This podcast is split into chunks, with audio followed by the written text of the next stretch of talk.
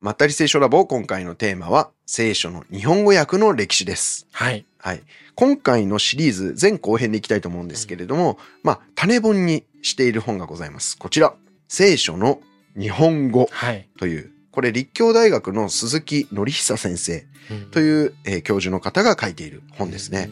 これね、めちゃめちゃ面白いんで、うんめっちゃ面白いんで、で、そんな長くないです。はいはい。あの、ぜひぜひリスナーの皆さん、うんこれを買って読んでいただければもうこのシリーズ聞かなくても結構ってぐらいね、なるほど。えー中身が重厚なので、うんぜひ買ってお読みください。はい概要欄にリンク貼っておきます。はい。というわけで、今回日本語の聖書の翻訳の歴史を振り返っていきたいと思うんですけれども、今回の話を聞いていただくと、まあ、日本語の聖書ができた経緯がわかるっていうのはもちろんなんですけれども、うんそれだけではなくて、聖書を読んでると、なんかしっくりこない用語？うん。とか、ピンとこない表現とかあるじゃないですか。はいはい。こういうものがなぜできたのかとか、うんその本来の意味は何だったのかっていうことがわかる。そんなシリーズになっております。で、本当にこだわるべきなのはどこなのかとか、うん僕らが当たり前にキリスト教の考えだと思っていたものが、うん実は翻訳によってもたらされた誤解だったとかね、そういったことがわかるんじゃないかなというふうに思っております。まあ意外とキリスト教だと思っていたものが実は関係なかったよっていう、うんまあまったり聖書ラボお得意のはいはい。そのお決まりのコースになっておりますね。はい日本語の聖書だけしか読んだことがないという人には目から鱗の内容になっていると思いますんで、はい、ぜひぜひお聞きいただければと思います。まず、日本語の聖書翻訳の歴史を振り返るにあたって、4つの段階があります。うん。はい。翻訳の段階があるってことですね。1つ目の段階が、キリシタン時代の翻訳。うん。うん。これ、カトリックですね。はい。あの、有名な、これ、ザビエルね。ザビエルの時代の翻訳。うん。二つ目が鎖国時代の翻訳。うん。そして三つ目が翻訳委員会というのができるんですが、このうん翻訳委員会の時代。はい。そして最後が私たちが今手にしている現代日本語翻訳の時代。うん。なるほど。この4つに分けて今回お話ししたいと思いますね。はい。ではまず最初に早速一つ目。キリシタン時代の翻訳うんいきましょう。キリシタン時代というと日本に伝えたのは誰ですか？フランシスコ・ザビエル。はい。ですね。以後よく広まるキリスト教っていうああ、なんかその語呂合わせ。ね。いや、僕も妻から教えてもらったんですけど、はい。1549年にカトリックイエズス会というグループの宣教師、はい。フランシスコ・ザビエルがうん。日本に来ます。はい。はい。これ、室町時代末期から戦国時代うんの話ですね。で、前提として、このキリシタン時代の翻訳っていうのはカトリックの翻訳なんですね。プロテスタントの翻訳ではないわけです。うん。それからもう一つ前提としてこれ、ポルトガルの宣教師が翻訳したっていうはいことですね。ですから、ポルトガル語の発想とか考え方っていうのがまあ前提にあるはい。ということですね。うんえーそれからこの時代、ともみんが以前、伊達政宗の回で紹介していただいたルイス・フロイスっていう人がいるんですが、このフロイスの記述がたくさん残っていて、うん。フロイスの記述によると、実はこもうこの時代、16世紀とか17世紀に、えー京都で印刷した聖書がすでに出回っていた。うん。って書いてあるそうなんですね。ですから、おそらくこのキリシタン時代にはすでに翻訳ってものがされて、ある程度形になって聖書として持っている人が日本国内にいたっていうところまでは言えると思います。うんですが、この時代の翻訳、ほとんど残ってないんですね。そうなんだね。ぼゼロなんですそうだよね。はいうんまあその多くが、まあ禁教令っていうのがこの後出されますよね。宣教師が国外に追放されて、そして江戸時代になると正式にキリスト教がもう禁教、うん信じることがダメ。でも、聖書なんか持ってる人いたら多分ね、死刑とかそういう時代ですよね。そっかうん。お原みたいに、この財産を ポーネグリフみたいにして残ってなかったね、人はいなかったんだはい、ねこ。れ存じ上げない方、ワンピースの話ですね。はい。そう、小原みたいに、小原もさ、焼き討ちしましたよね、最後。そう、だから、うん。学者たちが、うん。その知恵をつなぐ、つ、つないでいくんだって、うん図書館の本全部湖に投げたんでね。うんうんでもその価値がわかんない海兵たちはうん。う、ん。それを見過ごしたってうんうんいうね。うんうん。はい。そんなドラマチックな話ですけど、まあ、当時の日本でも、うんまあ、多くの翻訳された聖書がそのように焼き討ちにあってしまったり、うん火事で消失したり、うんえーそんな形で、まあ、現在翻訳そのものは全くと言っていいほど残っていないとなるほど。言われています。一部、カトリックのその司祭さんたちが書いたお手紙とか、うん。まあ、教義集とか規範集みたいなのが残ってるんですね。その中に聖書の引用が残されてたり、まあ、えーそういう手紙の中に言葉が残されてたりすると、その時代、その箇所をそういうふうに訳していたんだなっていうのが部分的に判明はしているそうですね。なんか神をゼウスとね、言ってたりとかっていうのをねうんうん聞いたことあるね。そうですね。まあ、この後説明したいと思います。唯一、えーこの後ですね、あの、屏風うん。が発見されるんですけど、この時はい代の。屏風のうんなんか裏紙にうん。使われてた紙になんか聖書の一,、節だけ書いてあったみたいな。のが発見されたんですよ。うん。だからそれが一応現存する日本最古の聖書の言葉なんですけど、まあ聖書というにはちょっと部分的すぎる。ということで、えーまあ、あのー日本最古の聖書っていうものはもう残っていないとうん言えると思います。はい。では、ザビエルがどのようにして聖書を翻訳したのかっていう話をしていきたいと思います。ザビエルはどうやって日本語を知ったと思いますか？やっぱりね、威厳としてね、神から与えられたんじゃないかなと。はい。異なる言葉って書いてね、新約聖書使徒2章に書いてあるね、神から与えられる外国語みたいな。違います。違うんだ。全く違いまはすい。はい。ザビエルは日本からえー来た、その、漂流ではないんだけど、うん日本人の人と出会って外国で。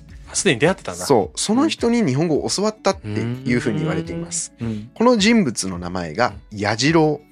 聞いたことある。うん。はい。でね、この矢次郎さんっていう人ね、あの、名前を先にちょっと解説しておきたいんだけど、ザビエルの表記だとアンジロうんーになってるんですね。どうやら、ザビエルがちゃんと発音できてなかったっていう説があるんですよ。なるほどね。はい。矢次郎が。そう。だから矢次郎だと。うん。で、山口県のことも当時ザビエルは天口県って言ってたんで、やっていう発音が。ができないと、マグっていううんつなぐときに、んが入っちゃう。だから山口県うんっ。ていうね。はいはいはい。で、それと同じで、安次郎も元は矢次郎だったんじゃないか。ということで、一般的には矢次郎とうん。されています。ですから、今回も私一貫して矢次郎とはい。言いたいと思いますね。で、この人がマレーシアでうん。ザビエルと会うんですね。うんなぜマレーシアに来たかというと、この矢次郎って人は鹿児島出身なんだけど、地元でどうやら殺人を犯してしまったらしいんですね。で、このままだと捕まるということで、ポルトガルの船に忍び込んで、マレーシアまで逃げてきたということなんですね。で、どうやらここにありがたいその司祭様がいらっしゃるということを聞いて、罪の告白をすれば許されるんじゃないかということで、うんザビエルのところを訪れたそうですね。これがザビエルが来日する1549年の2年前。うん。1547年の出来事です。この矢次郎さんどうするかっていうと、なんとね、インドに行くんだよね、この後。うんインドに行かされて、そのゴハっていうところのキリスト教学院でキリスト教の勉強をまずします。うん。で、1年勉強した後、1548年にうん。キリスト教のカトリックの洗礼を受けます。これが日本人初のカトリック信徒うん。になったわけですね。うんはい。で、この矢次郎さんの協力を得て、ザビエルは聖書、うん特にマタイの福音書を翻訳したらしいです。やっぱり聖書を翻訳するんだね、伝えるためにうん。そう。やっぱりみんなそこに行くんだよね。やっぱ聖書の言葉が分からなければ、いくらこう説教を解いてもうん。分からないっていう。のがやっぱり発想としてあったんだと思うんですよね。で、特に福音書、イエス・キリストの話をまず最初にうん。うん翻訳するっていうのがまあ大体の流れだったわけですね。まあこんな感じで矢次郎さんの協力によってザビエルが聖書を翻訳したとされてるんですが、まあおそらく矢次郎はね、あの仏教の影響をめちゃめちゃ受けていたうん。と言われています。特に彼の言葉遣いからすると、真言宗のうん。考え方がうん矢次郎にはあったんじゃないかと。空海さんですね。そうですね。うん空海最長の空海。はい。で、この真言宗の用語とか考え方っていうのが大いに反映されてるというふうに言われています。例えば、ザビエルはうん神様のことをさっきとも、あの、ともみんゼウスって言ってたけど、その前段階があって。最初の頃はザビエルなんだと言ってたと思いますか？ちなみに日本語です。日本語で神様のことをザビエルはこう言っていました。アマテラス。あー、惜しいね。でもそんな感じ。アマテラスは神道じゃん。うん。仏教の真言宗だと、これがね、大日ああ、そうだったになね。るんですよ。はいはい。ああ、なんか聞いたことあるな、それ。うん僕なんか結構いろんなところで言ってるから聞いてるかもしれないけど、大日如来のことなんですね、これ。うん。で、真言宗だとこの大日如来っていうのは宇宙のそのものみたいな考え方があるんですよ。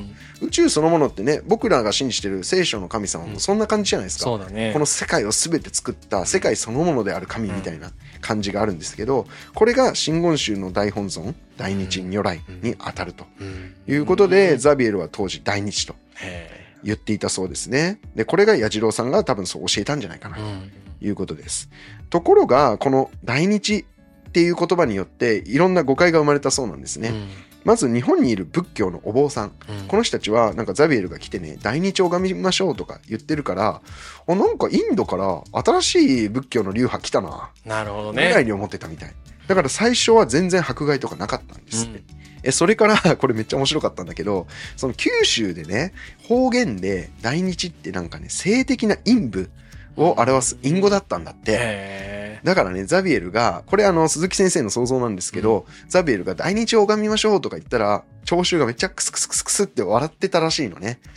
で、それでザビエルがおかしいなと思って、よくよく聞いたらそういう意味だったと。あいうわけで、ある時からダニ、えーダニエルじゃない、ザビエルは、あの、大日拝んじゃいけませんって教えるようになるんだって。ー面白いよねへはい。ということで、どうしたかというと、えーザビエルはね、ポルトガル語のデウスっていう言葉を使うようになりました。うんこれがさっきともみんが言ってたあゼウスだね。ゼウスはポルトガル語で神ということで。ビックリマンシールもゼウスだったけどね。ああ、そうなんだ。びっくり。あ、それはギリシャ神話の方をやってるんじゃないですかねな。んかね、まあビックリマンっていろんなものとうん。やってるからね、うんうんうん。どっから来てるかわかんないけど。あともみんはビックリマンシール集めてました？僕はシールじゃなくてチョコ派でしたね。ああ、チョコが目的。はい。それが正しい。はい。正しい。僕もチョコが目的でした。ちなみに。似てるね、私たち。ということで、あの、このデウスっていう言葉がね、うん後にね、日本人から大嘘？ああ、なるほど大ね。嘘こいつが言ってることは大嘘だ大嘘だっていうふうにバカにされる言葉にもなってしまったらしいんですうねんなんか悲しい運命ですよねじゃあみんな真面目に聞いてなかった感じなイメージだね。うん割とねうんなんかちょっと変な人がうん外国から来て見た目も違うしうんなんか聞いたことないこと言ってるから珍しいから聞いてたみたいな。部分はあったんじゃないかなって思いますね。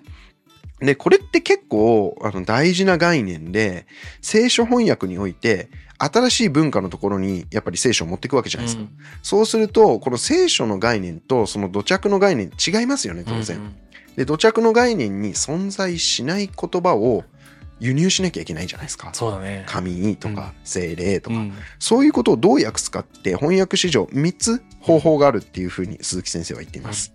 1つ目が元からある言葉を使うっていう方法。あ、現地にね。そうなるほどね。これが例えば大日とかうん神とかもそうですよね。うん2つ目が外国語をそのままの発音で使う。うん。デウスがこれに当たりますよね。はい。で、3つ目が全く新しい言葉を作るほっていうのがあります。う。なるほど。この3つの方法がある。ほだからザビエルは最初の1番の大日を使っていたんだが、後に切り替えて2番のううん。デウスを使うようになったなるほど。っていうことですね。はい。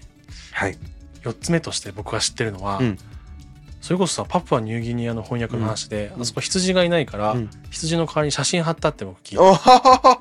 映像でもう説明しちゃうと。そう見たことも知らないから、写真を貼ったっていうのをこの中でパプアニューギニアの宣教師の話をまた聞きで聞いたんだけど、うんうんそれ神様以外はいけますね。そうだね。神は写真でうん。できないかな。あ、精霊もいけないけど、そうだねまあ基本的には動物とかはできる。そうだね。まあそういうふうにない言葉をどう訳すかっていうのうん。は翻訳のかなり重要なポイントなので、ほどね。だからこのシリーズでも一貫してそのない言葉をどう使っていったかっていう視点で見ていきたいとはい思います。はい。例えばどういうポルトガル語が実際にこの時代に日本に輸入されたか。うん。えー例えば神、これがデウス。そして霊、これスピリト。スピリト。うん。まあスピリットってことですね。教会は何だったと思います？うん。チャーチ。ああ、違います、これ。イケレジア。あエクレシアがイクレシアか。なるほど。そうなんです。天国はパライゾ。ああなんかそれ聞いたことある。そうそうそう。なんかさ遠藤周作の作品でパライゾっていっぱい出てきますね。デウスとパライゾ出てきたね。ね。司祭はパードレね。そうパードレ。パードレパードレって言ったね、地獄はインヘルノ。インヘルの。うん。なんかそういう漫画のタイトルあったな。あ、なんか映画じゃない？映画かな？インフェルノっていう。あ、インフェルノか。ううんん、漫画あの、映画ありますね。ここまではまあ、英語にも似てるからうん、割としっくりくるけど、めっちゃ面白いやつ紹介しますね。お祈り。はい。これ、オラ書。あー、知ってる。いうん。や、それこそ隠れキリシタンのさ、話をさ、こう読むと長崎とかでさ、オラ書の祈りって、まあ祈りの祈りって言うんだけどさ、あの、サハラ砂漠とかと一緒だよね。それから、違法人はうん前著。前著。うん、これポルトガル語らしいんですけどね。前著っていう言葉になってるそうですね。全くすわかんないよね。うん僕たち今聞いても。うん。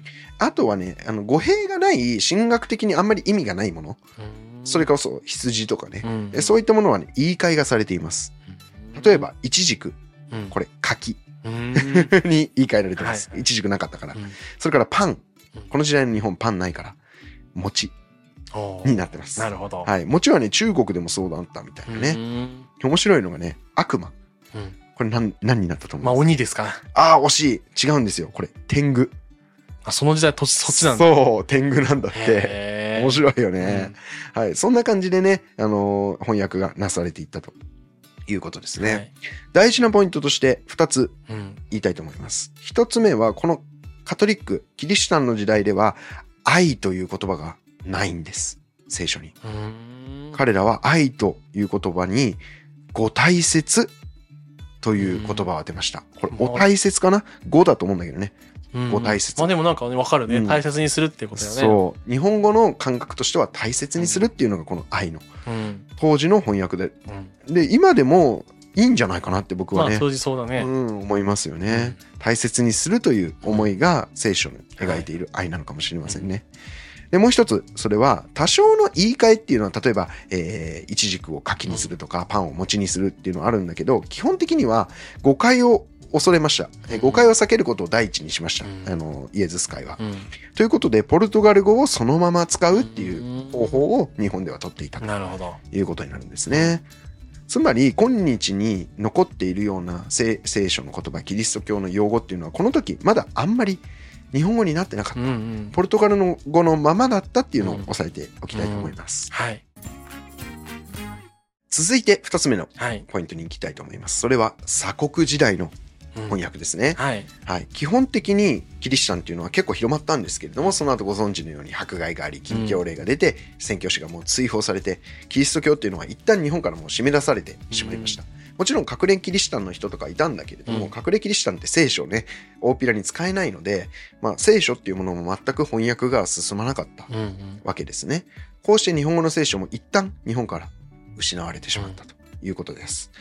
えー以前お話ししたように、その後最初のまとまった日本語訳の聖書っていうのは1837年、うんギュツラフという宣教師によって音吉ら漁師の協力を得て、ヨハネの福音書、それからヨハネの手紙がシンガポールでうん発行されました。はい。で、このギュツラフ訳の詳細については以前もお話ししましたので、ギュツラフの回をご覧いただければとはい思います。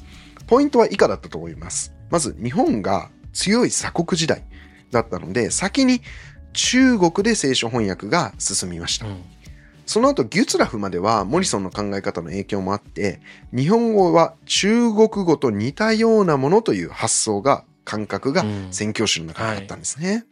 で、その後、ギュツラフは生の日本人、音吉たちと触れ合って、うんあれ？違う？ってなって、日本人の肌感覚を映し出した聖書を作りました。はい。これが最初の日本のプロテスタントの日本語聖書うん。ですね。で、このギュツラフの訳した聖書っていうのが今後、まあ、ヘボンをはじめとした日本語の聖書翻訳に多大な影響を与えていく、うんここまで覚えていただければはい。と思います。ここでちょっと混乱するかもしれないんだけれども、はい一旦日本のこと忘れます。はい。日本はストップ。はい。なぜなら鎖国してるから、はい。日本の話はストップするんです。うん。この間に、実は中国でのうん聖書翻訳が進みます。で、なんで、中国でだった中国語の聖書がってことそう、中国語の聖書。中国語での,、うんの翻訳の話が入ってくるね。そう日本語の聖書の翻訳じゃなくて。そうそうそうそう。オッケーオッケー日本語の話じゃなくて中国語の話です。はい。なんでこの話しなきゃいけないかっていうと、この影響をこの後、日本語の聖書がめちゃめちゃ受けるんですよ。なるほど。日本語の聖書の話って中国語の話しないと、あのうん成立しないんだよね。わかんないと思う。なるほど。だから一旦日本忘れてうん、これからは中国の話と思って聞いてください。わかりました。はい。まず中国に最初に聖書が入ってきたのいつだと思います？昔。そりゃ全部昔だわ。リアルに考えてどの辺？1000年ぐらい前かな。うーん。あ、でもいい線いってますよ。うん。あの、最初にね、入ってきたのがね、7世紀って言われてるんです。だから1300年、1400年ぐらい前うんですね。これは慶教と言われうる、ん異端とされたネストリウス派キリスト教。うん。この人たちが東に逃げてきて、うん。どうやら中国に持ち込んだようだというふうに言われていますね。えこれが最初の聖書だとうん言われています。この時のね、用語が実は残っていて、うん例えば神は天尊、天を尊ぶ、うん天を尊敬するでうん天尊。イエスは何だと思います？天使。ああ、惜しい。これね、天尊と世尊。世か。世の中の世。だから天にいる尊ぶべきものが神で、来た、世に来た来たのがあのイエスだと。面白いね。これ面白い役だなと思いますよね。ね、あの、タイソンってなんだっけ？あの、ロクデナシブルースだっけ？うんうん主人公、前田大尊ね。そう、あれ精霊かなっていう。なるほどね。あ、そっか、あれ元ネタタイタイソンか。マイク・タイソンね、あれは。違いましたね。はい。えー天国は天道。天のお堂うん。ですね。なんか面白いですよね、こういう発想。その後、かなり期間が空いて、16から17世紀頃、うん。マテオ・リッチとか、うん。そういった人たちをはじめとしたカトリックの宣教師がまず来ます。はいはい。で、17世紀にカトリックの宣教師、この人、フランス人なんだけど、ジャン・バセっていう人。ジャン・バルジャンじゃなくて、ジャン・バあ、セねそうそうそう。でも、ジャン・バルジャンもフランス人だもんね。うんだから、ジャンってよくある名前なんだろうね。うんジョン、ヨスヨハネ。えーヨハネですね。うん。で、このジャン・パセっていう人が初めての中国語聖書を作ったと言われています。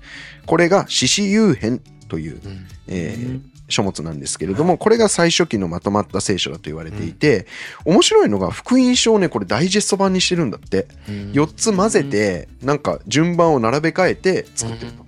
で、その中でも最も割合が多いのがヨハネの福音書なんだって。あで全部入れるわけじゃなくて、そう混ぜてピックアップして、なんかダイジェストにしてる。へで、その後はヘブル人への手紙っていうところまで順番に訳してて、ーだから福音書のダイジェストからヘブル人への手紙までが残っている。そうなんですね。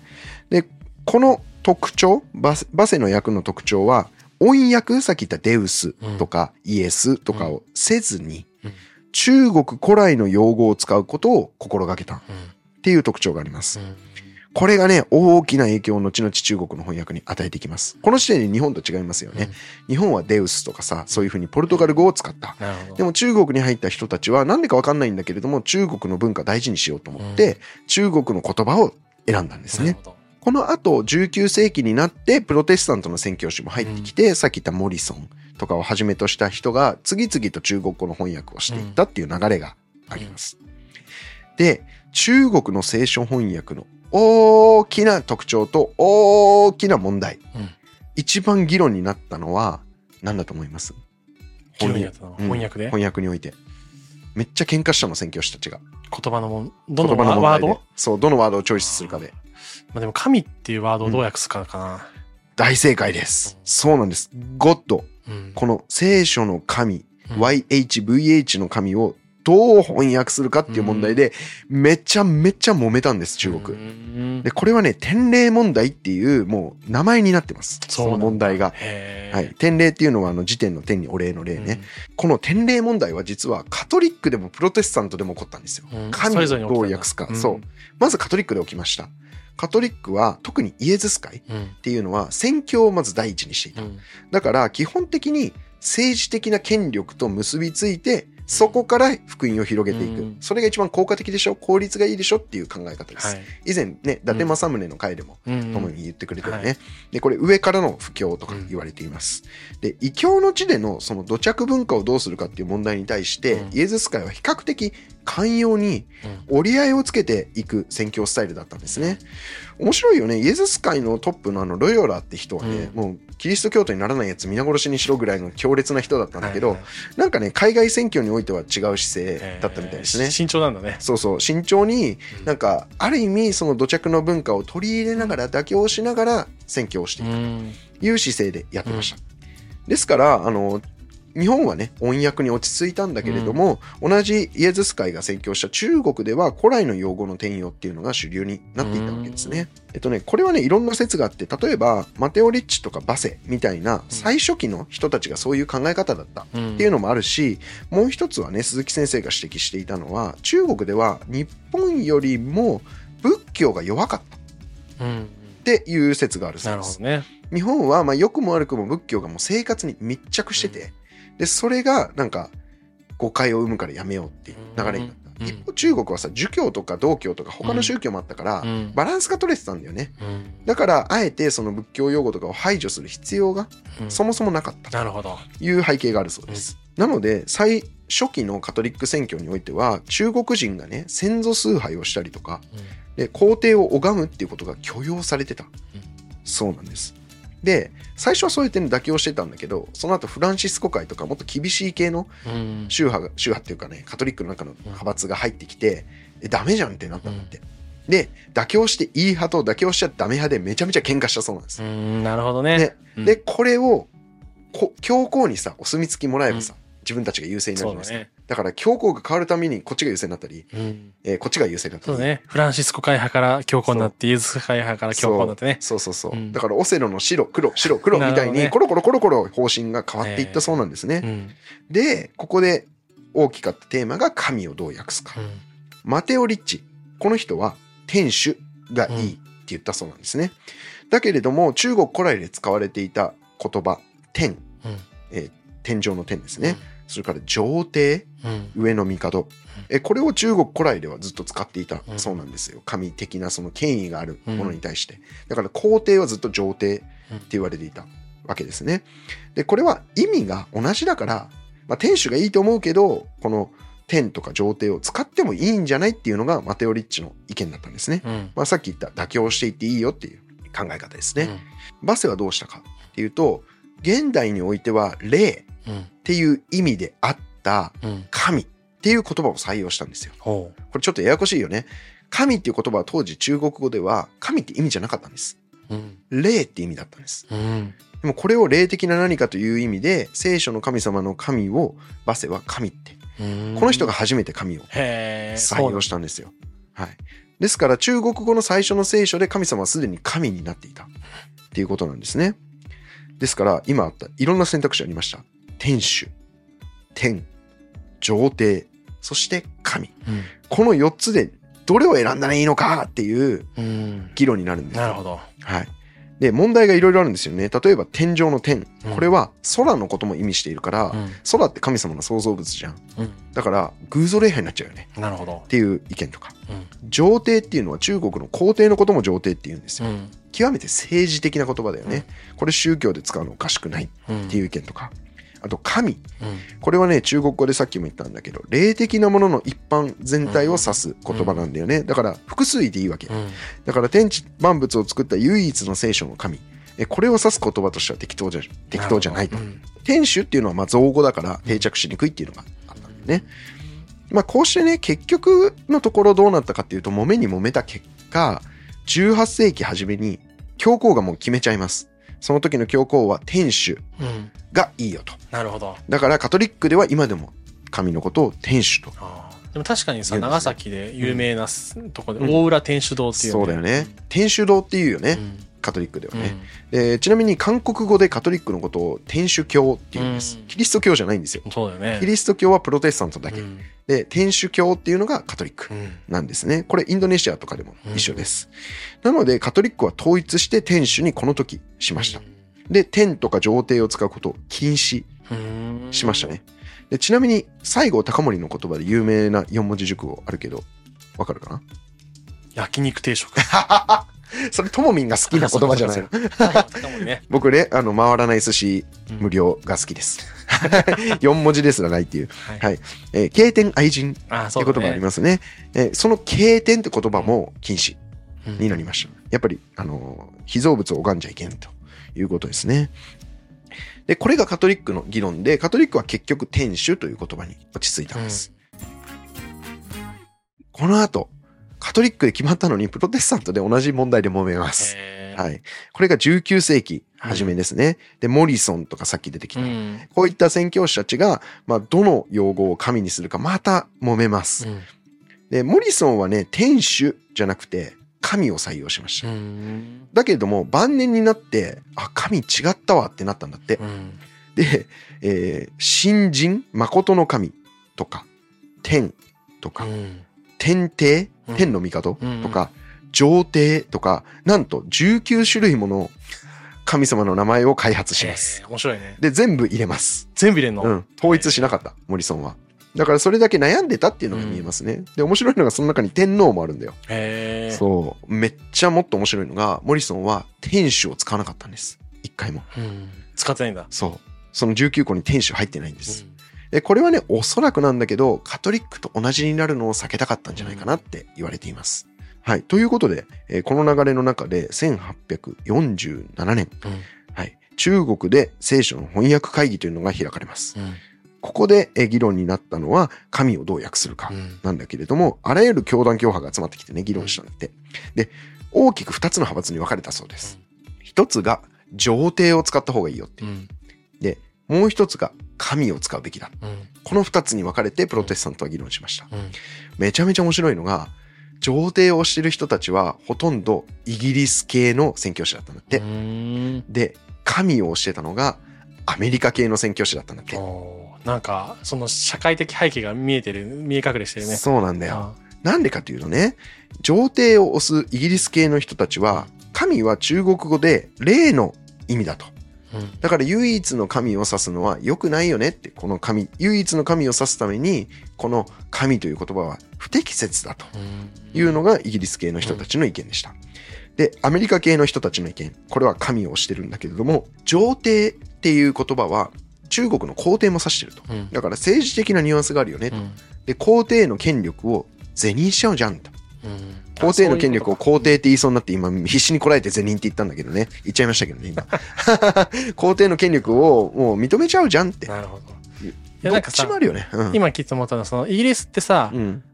まあ、王が統治する国じゃうんうんん。アメリカは違うじゃん。うんうん。民主政治の国じゃん。だからそっちが影響してるのかなと思ったら、ちょっと違うんだね。あ、でも逆にそうなんじゃないですか。アメリカは民主主義をすごく重んじて、だから上帝を嫌ったんだろそうそうそう。だから上帝嫌ったのかなってで。、まあイギリスはさ、王様がいてっていう国だからさうん、うんうん。そっちを選んだのかなと思って。あの、それはあると思います、うん背景としては。ただ彼らがその議論の中で公式に論文をね、ぶつけ合ってね。あ、論文でぶつけたんだ。面白いね、それは。この論文をめっちゃ短くまとめるとこんな感じ。なるほどね。ななるんですよはい。はい。なので、まあ結局どっちもどっちなんですよね。どそうだねっ。ちもいいところ、うん悪いところあると。うん。プロコンあるってやつですね。はいで、こんなわけで結局意見まとまらなかったんです。うんどうなったのか。イギリス系の団体とうんアメリカ系の団体が別々の聖書を発行します。あでこれ面白くないですか？だから意見がまとまらなかったから別々の聖書を出したーの。うん。しかもイギリス系とアメリカ系っていう国単位でね、うんすっごくややこしいんだけど大事なんで言いますね。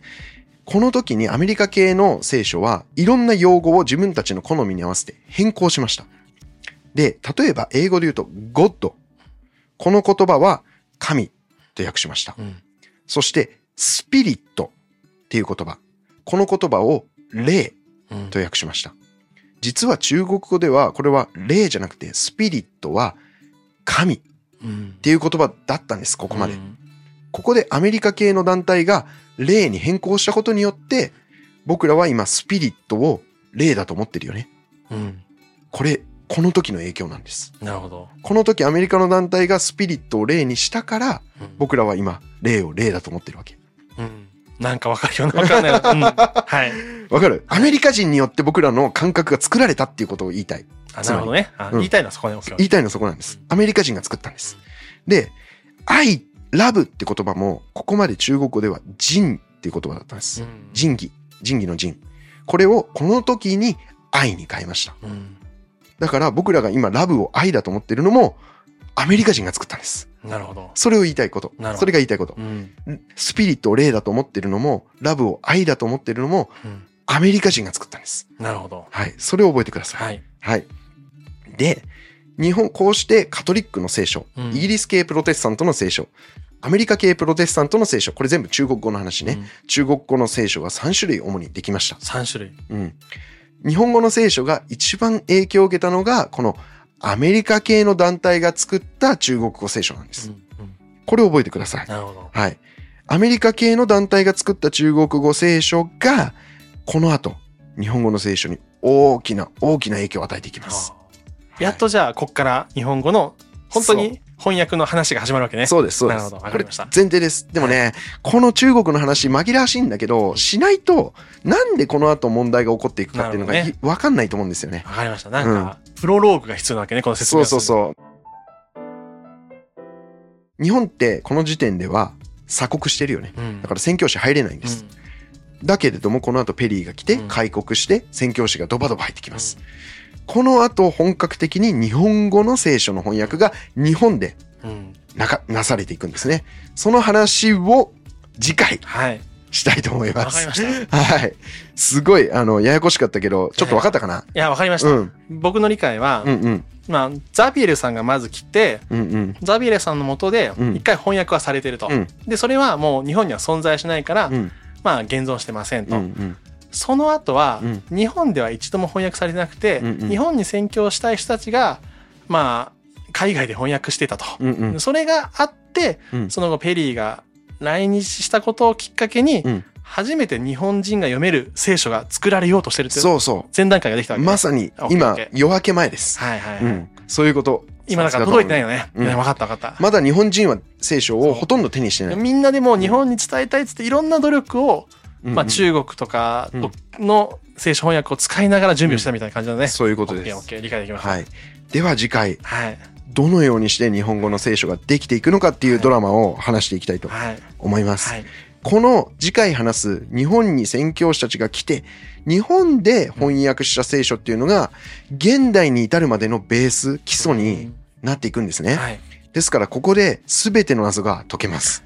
ということで次回、ぜひお楽しみにしていただきたいと思います。わかりました。はい。ちょっと情報量多かったんですけれどもね、わかりにくいところはぜひ前に戻して聞き直したりしていただいて、うんあの、理解を深めていただければと思います。はい面白かったよという方はチャンネル登録、高評価、そして感想のコメントをお待ちしております。そして次回もぜひ見ていただけたら嬉しいです。また次回お会いしましょう。ありがとうございました。ありがとうございました。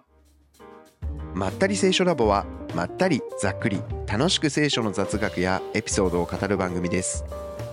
聖書についての考え方や解釈には様々な立場があります。ご了承ください。